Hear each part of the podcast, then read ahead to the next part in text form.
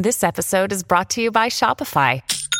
Forget the frustration of picking commerce platforms when you switch your business to Shopify, the global commerce platform that supercharges your selling wherever you sell. With Shopify, you'll harness the same intuitive features, trusted apps, and powerful analytics used by the world's leading brands. Sign up today for your $1 per month trial period at shopify.com slash tech, all lowercase. That's shopify.com slash tech. Top Expansión Tecnología. Una dosis de noticias geek para arrancar tu día. Gadgets, apps, ciberseguridad y mucho más. Soy Ginger Yabur y este jueves 28 de septiembre te comparto las noticias geek más importantes. Tecnología. Renat Nyborg, la ex CEO de Tinder, creó una nueva app para combatir la soledad. Se llama Mino y la creó porque la generación Z dice sentirse muy aislada y sola. De hecho, la soledad y el aislamiento son una nueva epidemia de acuerdo con el cirujano general de Estados Unidos, el Dr. Vivek Murthy. Y esta app busca ser una alternativa para esta enfermedad silenciosa. No funcionará como una pareja virtual, más bien lo que hará es darte asesoramiento en tus relaciones a través de inteligencia artificial.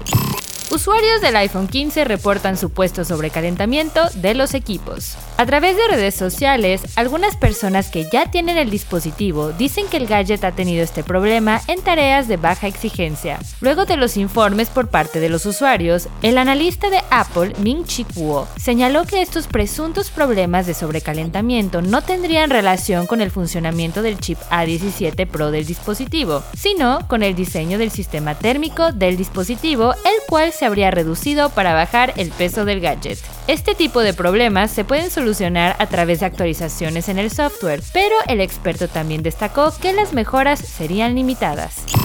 EA Sports, la división de videojuegos de deportes de Electronic Arts, ha retirado todos los juegos de la franquicia FIFA de las tiendas digitales.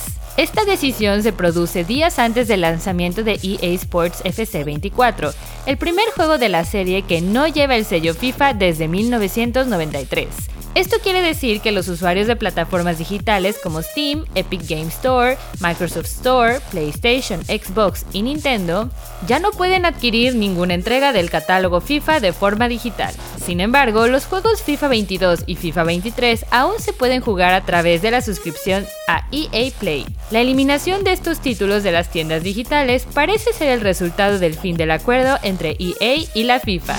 Tecnología. Y recuerda, si quieres saber más sobre estas y otras noticias geek, entra a expansión.mx diagonal tecnología y no te pierdas nuestro contenido de Geek Hunters tanto en Spotify como en YouTube.